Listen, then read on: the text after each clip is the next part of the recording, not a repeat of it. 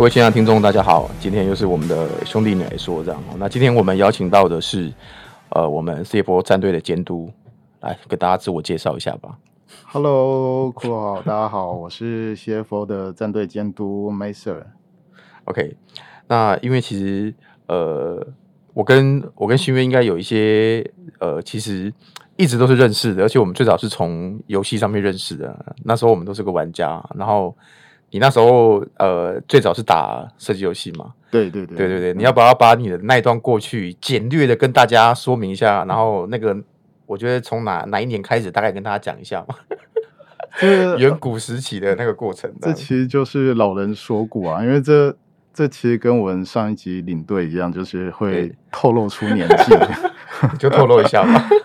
啊、呃，最早我接触到，其实大家小时候都会玩游戏嘛，不管是任天堂啊，嗯、然后超任啊、PS 啊，一直到后来的电脑游戏，有人说的端游。那在呃两千年的时候，一九九九两千年的时候，那时候开始接触了一款在网咖跟朋友接触了一款游戏叫 Counter Strike，就 CS 啊，稍微有点年纪的人都知道，那时候去网咖。嗯就会知道哦，到处大家都在玩这一款，因为大家就会开个那时候叫 Blast Strike，然后就开始啊互相射击啊，然后或者是单挑啊什么的。那也是在那一段时间认识了一个二十几年的好朋友沙根，就现在那个实况实况组，对对对。嗯、那后来就跟他因为玩一玩。彼此玩的不错，然后就开始有比较强的人会认识嘛。嗯，那后来就加入一个叫 Momo 的战队，然后后来就开始比赛，然后比赛比到后面就变成说，哎，那有会去参加。那时候台湾有两个比较大的赛事，一个叫 HiNet 中华电信办的比赛，嗯，百万精英赛，然后另外一个就是 WCG WCG World Cup Game。对，那在那时候就。这样陆陆续续打了五六年，一直到零七年吧。那中间也参加过 WCG 意大利，然后就在蒙扎。那还有参加就是在成都的，好像叫 WGT 吧，已经有点忘记了。嗯嗯啊，其其实跟观众大家说明一下，其实这这这个过程哦，就是其实没有所谓的职业嘛。你们那时候其实应该都是兼职嘛。对啊，学生嘛，也还要打工这样。其实 那那时候唯一生存的方式就是边打工，然后边玩这个，因为大家目标就是每年去抢这个名额，然后可以出国玩，然后有奖金。那奖金因为那时候学生花费也不会太多，所以就可以 cover。一部分这样，我记得那时候网络好像还是宽屏五十六 K 那种嘛，对吧？没有啊，五十六 K 是更早年代啊。因为我记得那时候大部分的人家里其实是没有那么好的电脑的啊，就那个年代啦，所以那时候就是网咖很盛行的年代嘛。对，对，因为因为其实那时候电脑。家庭电脑还不普及，个人电脑还不普及，所以大家都是去网咖玩游戏。那网咖有各种游戏，你也不用花太多钱，所以对学生来说是一个呃最简单快速的选择。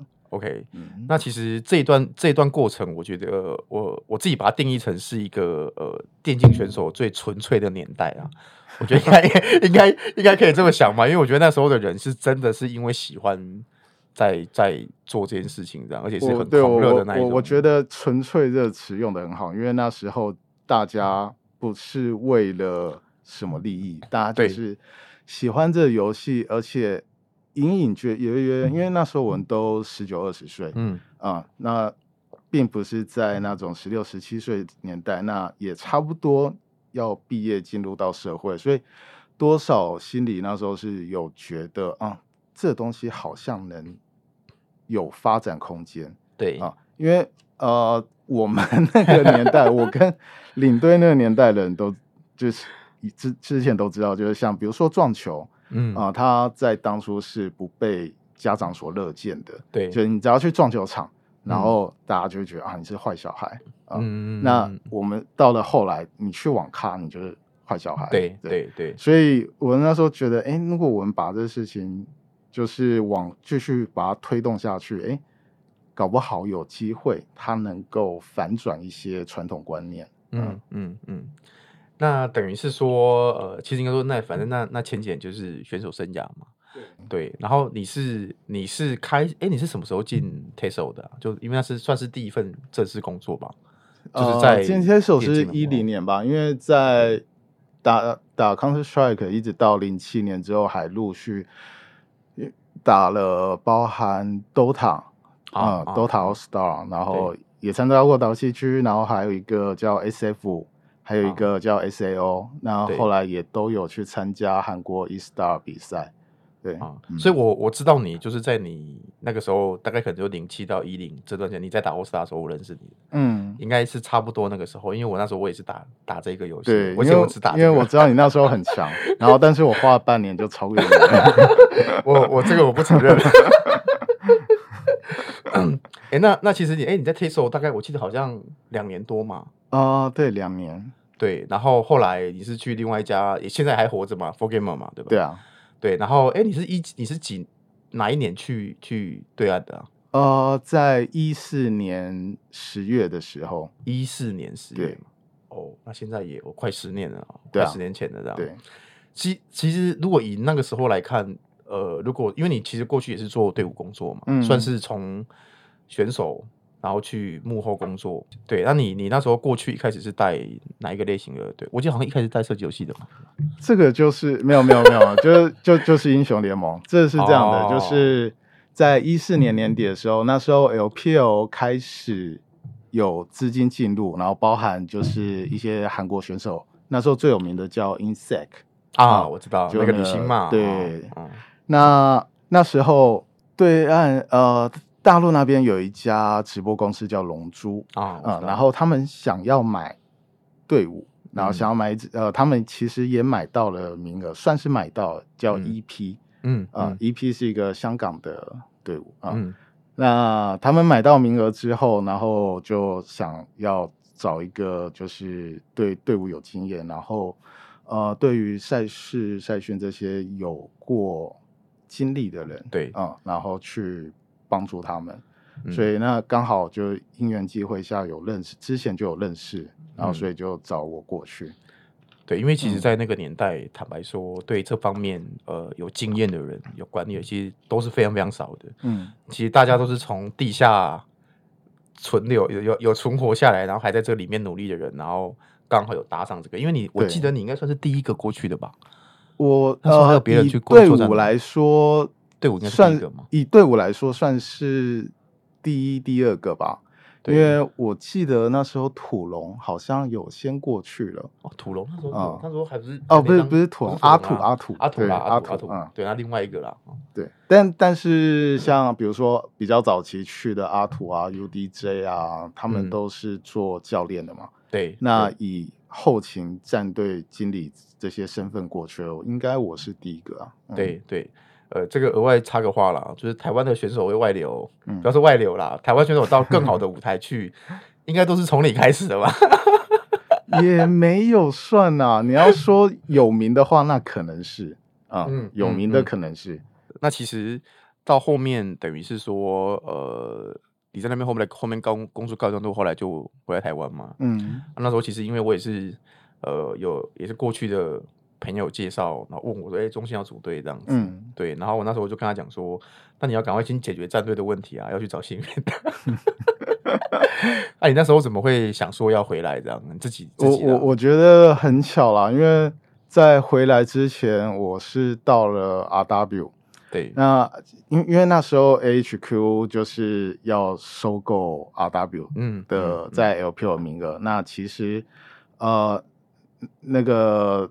都差不多了啊，对。然后我跟另外一个好朋友 Polo，嗯啊，Polo 之前也待过 HQ 跟 EDG，对，那我我们就进去一起做这件事情，然后包包含现在在 PSG 的经理 Amber，嗯嗯，对，嗯嗯，那所以我们现在进去 run 之后 run 了大概三个月。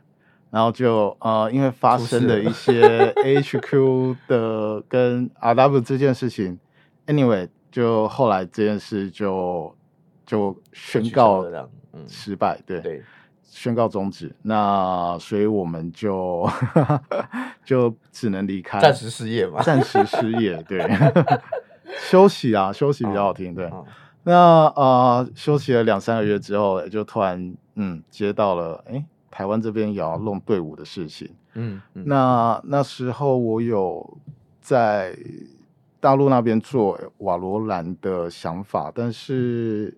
因为我自己对英雄联盟还是比较喜欢，对啊、嗯，因为我我我真的觉得这个游戏是目前为止，就是世界上最主流的三大电竞项目里面，嗯、然后英雄联盟是我觉得最有发展性的啊。加再加上，因为我一直都是在上海，在那边去带队伍做赛训相关的事情，嗯，那 就像你刚刚说，把很多台湾选手带过来，那。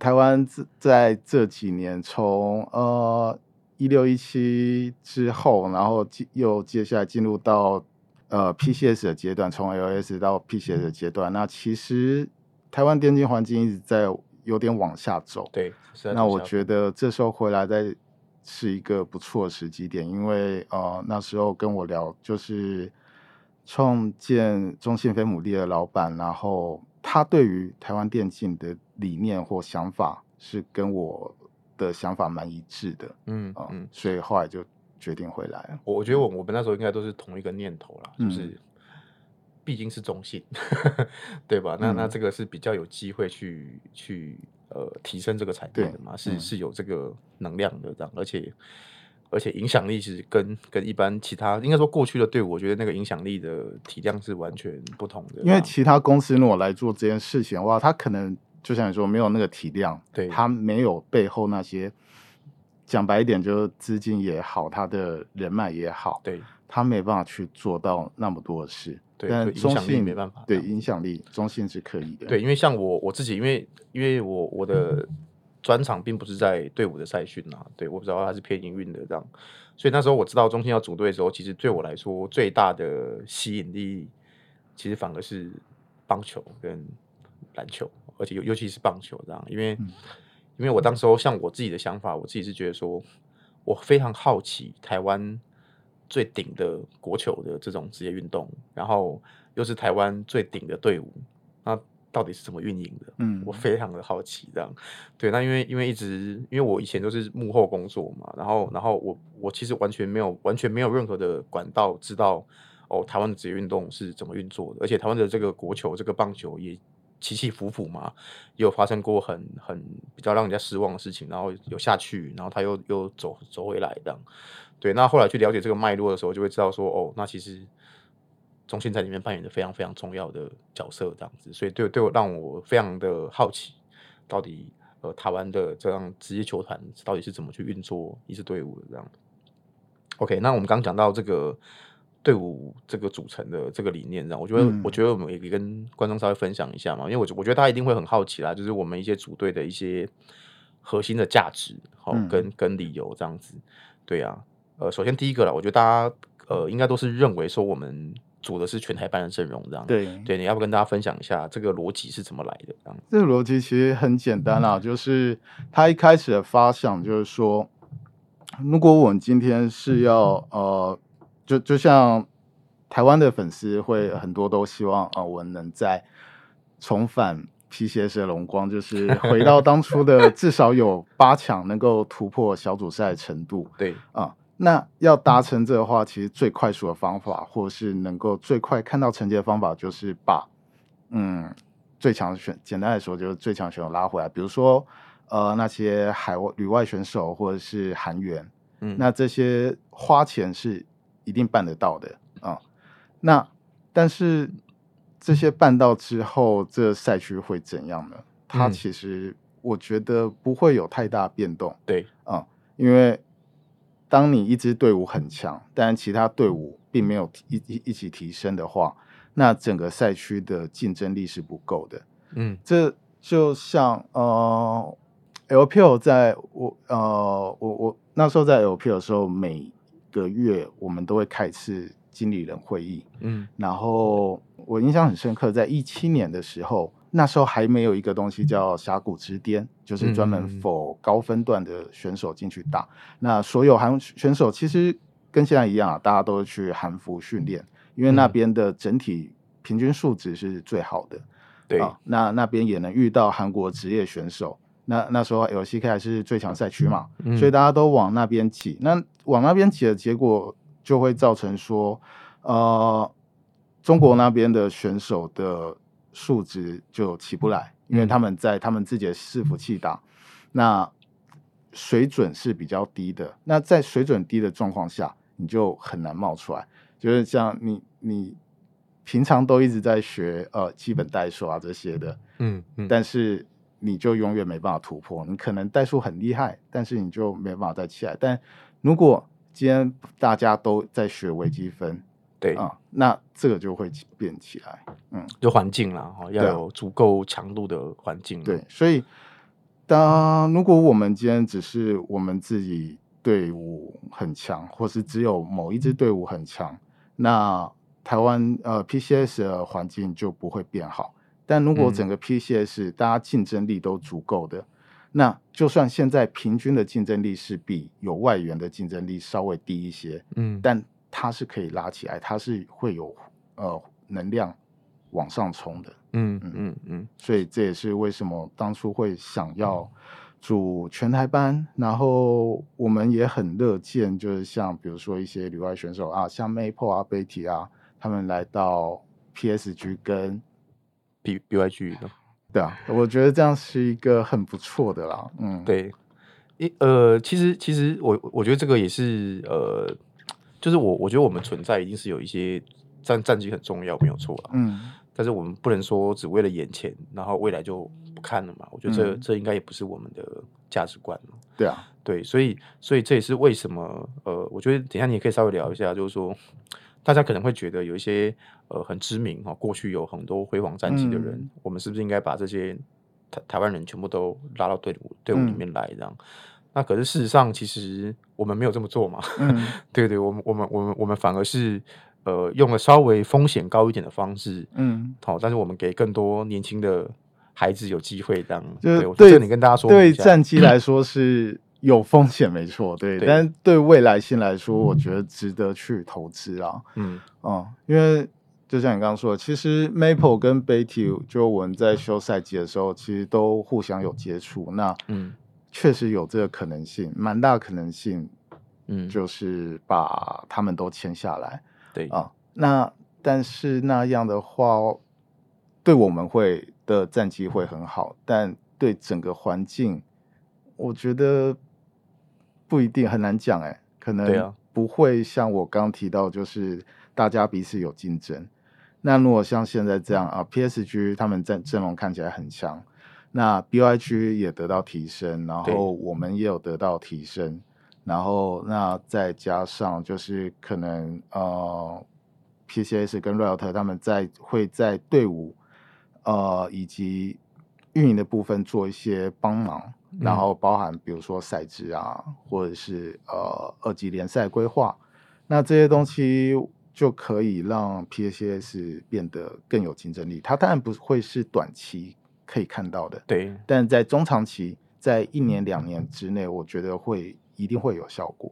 嗯嗯，其实其实现在可以感觉出来，大家呃怎么说呢？就是有有些事情可能不方便 讲太多，但是其实是现在其实过了一年半嘛，哦，那我觉得。呃，以 PCS 它从 L1 变 PCS 之后，坦白讲，当时我们都觉得是往下掉。对，但其实这这两三年，我觉得是在往上走的啦。虽然说不是，也没有到达过去那个那个水准，嗯、可是至少它是在往好的方向走。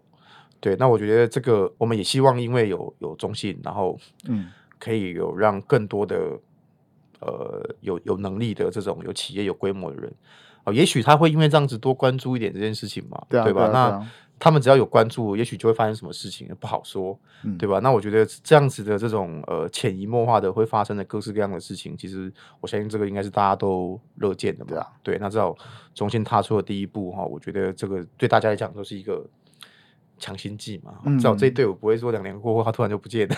对啊，对，我觉得这个是一个很很很现实、很直接的问题啦。对这这这这这很现实啊，因为像之前。因因为大家可能都靠个人投资，比如说谢老板嘛，那后，后来再去找公司，或者像呃闪电狼呃 J Team，但他们后面的公司的量毕竟嗯没有体量对，没没没有到那么大。那呃这这也体现在，因为在当初从 TPA 夺冠之后，然后整个台湾的。玩家游戏玩家人口是很高的，基数很高。对，那后来，所以所以才产生了这一批的人，不管是 HQ 的、闪电狼的，呃、对啊，闪电狼的啊、呃、J Team 的，然后还有一些中中后代、中生代选手，嗯，然后一直延续到现在，比如说像奶哥嘛、小强嘛、东山，对，都是对，都是啊。然后，但是到了这几年，因为企业的退，企业的退出。那再加上呃二级联赛这边就是后来取消了嘛，对，所以玩家人数下降的同时，然后在呃赛事上也没有得到进展，就造成现在对于选手量来说是比较少的。对啊、嗯，对，但但是其实我哎可呃虽然说基数一定会有影响啦，嗯、但我自己的感觉啦，我我不知道不好说这样，我我自己的感觉是。虽然说基数没有过去那么大，但是你知道这个舞台撑着，好，然后是有队伍是有在培训的，嗯，那其实那些真的有天分的人，因为其实真的有天分的人，他很快就就会出现的，这样，嗯、对我觉得这也是电竞比较特殊的地方嘛，就是有天分的人，这样，嗯、他不用说哦，你篮球可能要哦至少打一定的程度才可以看出，哎，是不是真的超级有潜力嘛？这这也是一个差别，啊、因为像呃，就就像你刚刚说的，当一级联赛这样在那边撑着，而且并且有展现一定的声量，或者是说像中信啊，或一些呃比较大的企业、有规模的、有知名度的公司进来之后，那至少能够让家长呃选手家长能够放心。比如说我在 LPL 的时候，我我们招青训选手都是年就只会有一个年龄限制，呃十四岁到十七岁，嗯，超过十七岁选手是。就就不会要了啊，哦、对。但那些选手为什么可以来？是因为他们呃，他们跟台湾环境比较不一样，因为他们大部分那边的选手都家庭的环境比较不好，那都是、嗯、呃父母在外地工作，比如说呃很很多选手来自东北啊或河南啊之类的，那他们的父母去大城市打工，嗯，那家里只有爷爷或奶奶在带，隔代教养，对，那。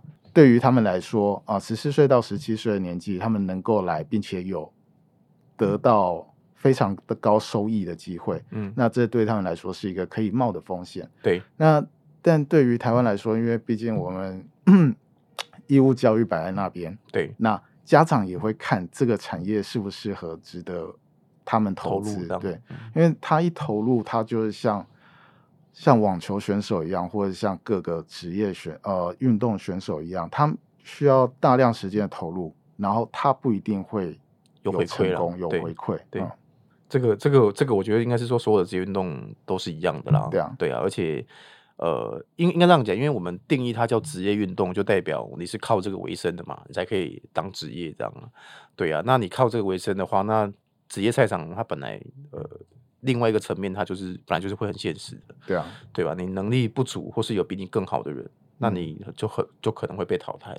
所以职业选手，你只能不断的突破，再突破，对啊，你才可以让自己维持在那个状态，或是维持在那个竞争力。因为这个东西就 很残酷嘛，就是对呀，像修 Showmaker 那时候接受采访，前几周接受采访，他把我十几年前。就意识到东西有讲出来，那我、嗯嗯、所以我觉得他很成熟。对，就是他说，呃，百分选手百分之九十九是靠天分的，对啊、呃，只有一趴是靠努力。嗯，这这讲的是完全没错，因为不管在任何一个领域都一样，就是有一个所谓一万小时法则。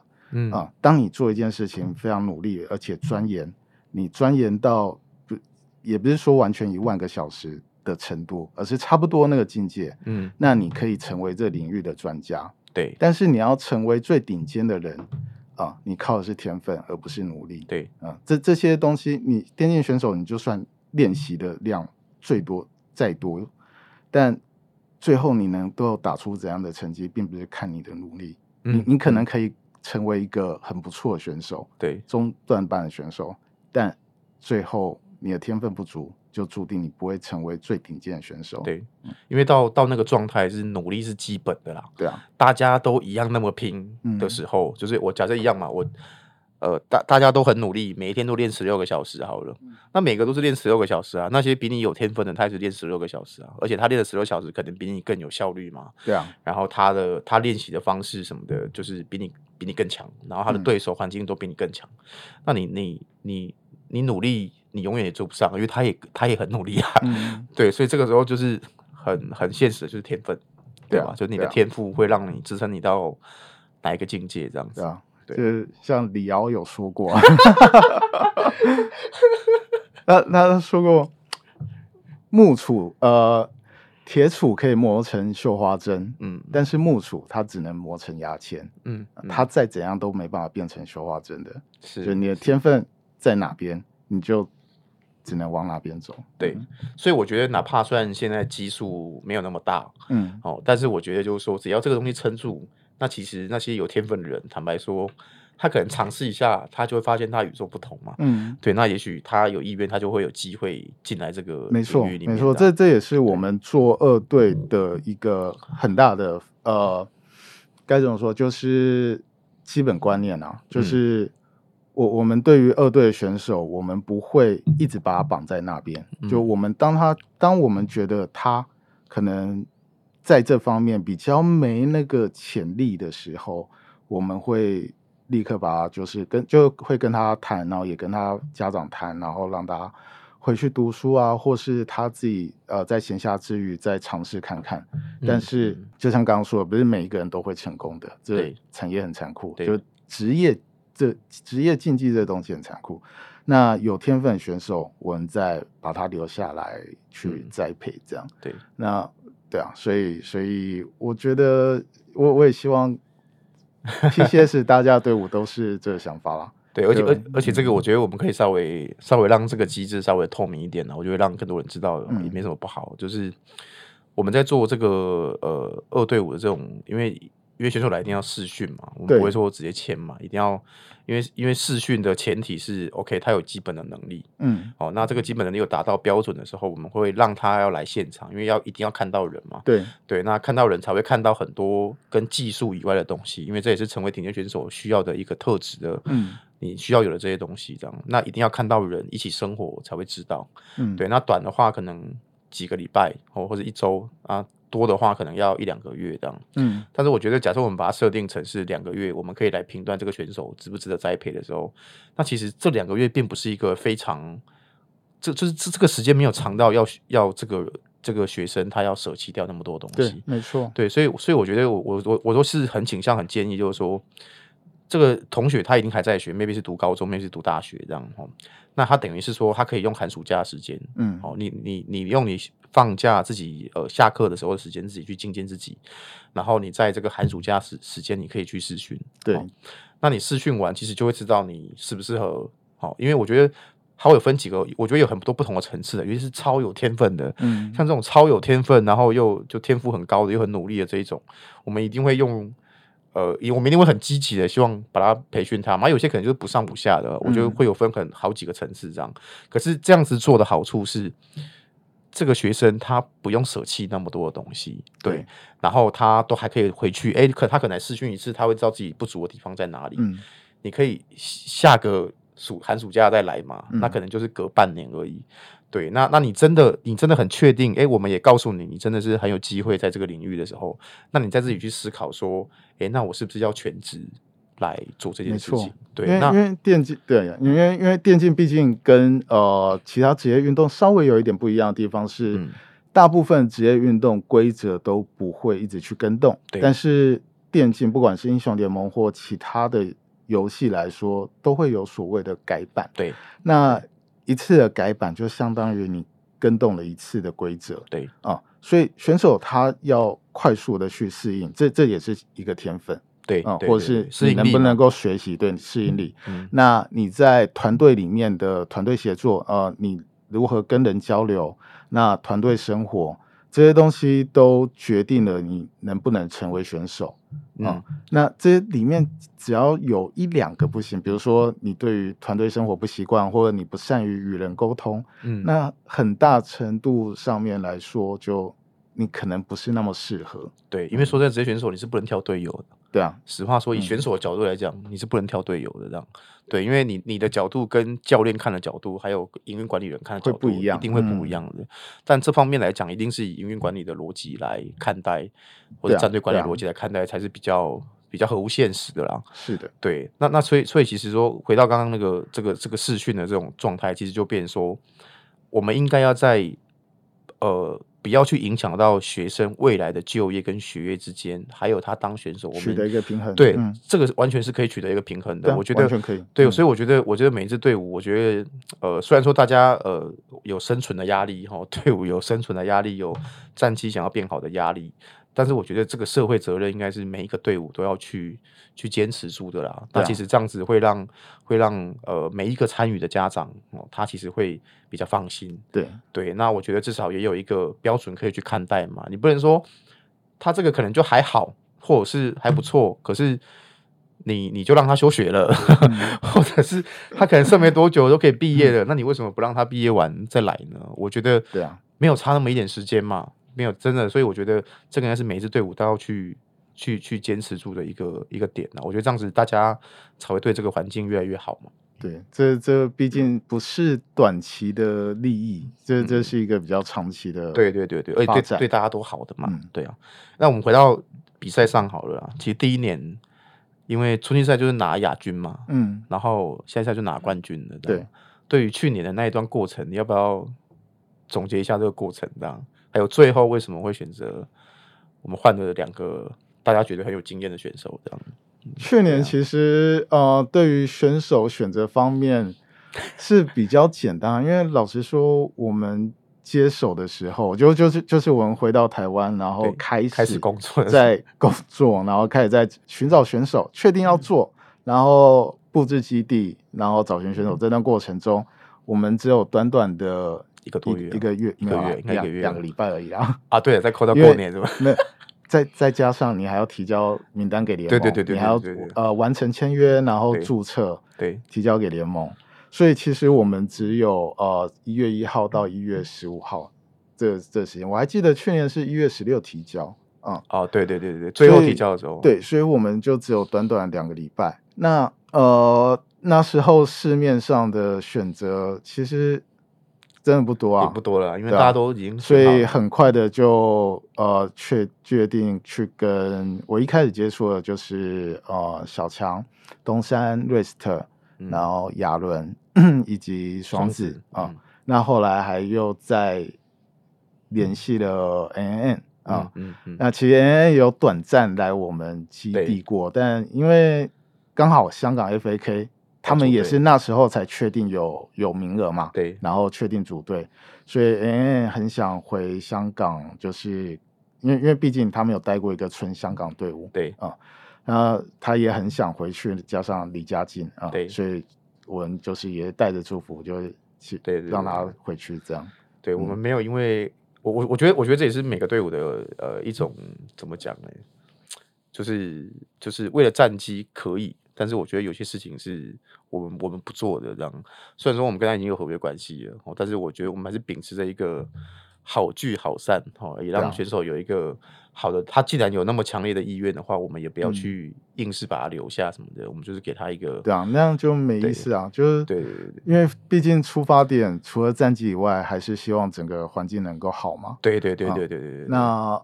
对啊，所以所以后来的阵容就这样，然后到了过年的时候，因为我还缺一个第六人，就是呃，任何赛区都一样，就是名单是要有至少有六个啊。嗯，嗯，那我们在过年的时候就在呃在确先确定了五人名单之后，我们就开始在寻找第六人。那第六人经过就是很多人的推荐啊，然后 包含那时候黎明的系主任。嗯啊，嗯。然后拿到了，我记得是六个人的名单。那看了他们在之前亚洲杯的比赛，然后包含呃 LSC 的比赛，一些业余的，然后或者是有一些是也有打 PCS 的选手，嗯，后来就觉得，嗯，小顺这个人年纪算是比较符合我们想要培养的方向，对，然后因为他那时候二十岁嘛，零二年的，嗯、那再加上就是他在亚洲杯的表现是让我觉得蛮惊艳。嗯因为我自己的习惯是，我会把选手过去任何能看到的是呃有影片资料，把他的影片资料都看一遍，然后看他的操作那些东西啊、嗯，那看完之后觉得嗯，他应该是蛮有潜力的，所以后来就决定把他也找过来。嗯，嗯对。但其实我我我觉得这个也可以跟大家讲啊，就是因为毕竟没有真的上过场，其实也不好说嘛。对，那确实，这个就是抽到奖嘛，对吧？可以，你到现在还是这么认为吗？我我觉得抽奖一定是有它的成分在，就是对，你就是可以提高抽奖的几率，可以提高一点抽奖几率，但你永远没办法确定哪一个选手可以成功，因为如果真的这样的话。世界赛冠军永远是同一队。对呀，对呀，对呀，对呀，对呀，对呀没错，没错，没错。所以他一定会可以提高一点啊，但是比最后能怎样还是看选手。嗯，那啊，小顺就是他胆大了嘛，然后不怯场，所以他第一年就取得不错的表现，但他今年上半年就春季赛就有点撞墙期。对，因为开始意识到哦，他要学的东西很多，嗯，那他就会想的比较多，嗯，那想多的时候就会影响到你的操作，或是你有一瞬间的犹豫，对。啊，那你就不能够用最快速，尤其他玩的是 AD 位，那 AD 非常需要呃快速的去决断，比如说很经典的 Jackie Love 往往前闪现，对对对，或者像 Bill G 的 Elk 或 Lula。然后他们都会有那种非常疯狂，或是在你没有意识到的时候，突然间做出一个很大胆操作。对，那 AD 是需要这种类型的。嗯，嗯对，这这也是为什么我们今年会呃再补强小西。那小西进来后，能够让大家很舒服的去做正确的事情，然后。呃，就不用想那么多，不用花那么多心力在想，啊、呃，下一步要做什么？嗯嗯嗯嗯，他等于是可以完美的补足这一块了。对对，那之前在那个就是去年的那个成绩是在你预料内的吗？就是先是亚军，后面是冠军这样。我觉得我去年就是就就是印度神童之类的神预言，因为我记得在在春季赛。刚开打的时候我就跟你说嘛，有我们春季赛应该会进入到决赛，但很难赢啊。嗯嗯，所以大概率亚军。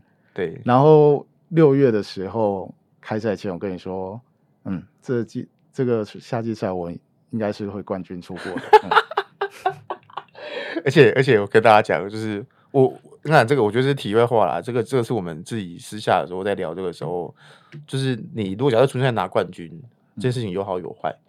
对吧？那好的地方就是要就是拿冠军嘛，对吧？那坏的地方这个就不好说了嘛。春季赛如果拿冠军的话，当然就可以去 NSI，很很开心嘛。嗯、那但是去年会比较不同，就是因为那时候疫情还没有像现在就是解比较解封，嗯嗯。那去韩国有很多的限制，因为然后回来的时候，回台湾的时候也还需要隔离。隔离政策这些都还没有解除，所以如果去了 NSI，那回来之后加上隔离，那再加上选手需要放假休息的时间，那夏季赛备战就时间会就会非常少。对，那也相当于说，因为你在整个 NSI 的期间，你都是在玩旧的版本，嗯，嗯，那你没有选选手没有足够多的时间去适适应新的版本。然后去找出新版本该有的，那回来还需要休息，你不可能强迫他们在那时候去去研究这些东西。教练团也是，所以你对于夏季赛备战时间、准备时间就会比较没办法那么充分啊。嗯嗯，嗯，那所以亚军也是要有好处啊，就提早集合、提早训练、提早熟悉。嗯，OK。所以其实呃，其实我们刚刚差不多已经总结了我们整个去年的一个。呃，怎么会发生这样子事情的一个结论，他大概也跟你讲完了啦。嗯、所以其实我觉得这真的是从队伍的角度管理人来看的时候，可能会跟大家认知的角度其实是真的不太一样的。嗯，因为我们会考虑他训练的时间嘛，考虑可能对他心态上面的影响啊、嗯、等等的这样子。因为这关乎到就是短期、中期、长期目标嘛。那对于短期目标来说，我们去年刚组队最重要就是呃，在世界赛的部分能够出场。对对，嗯、所以。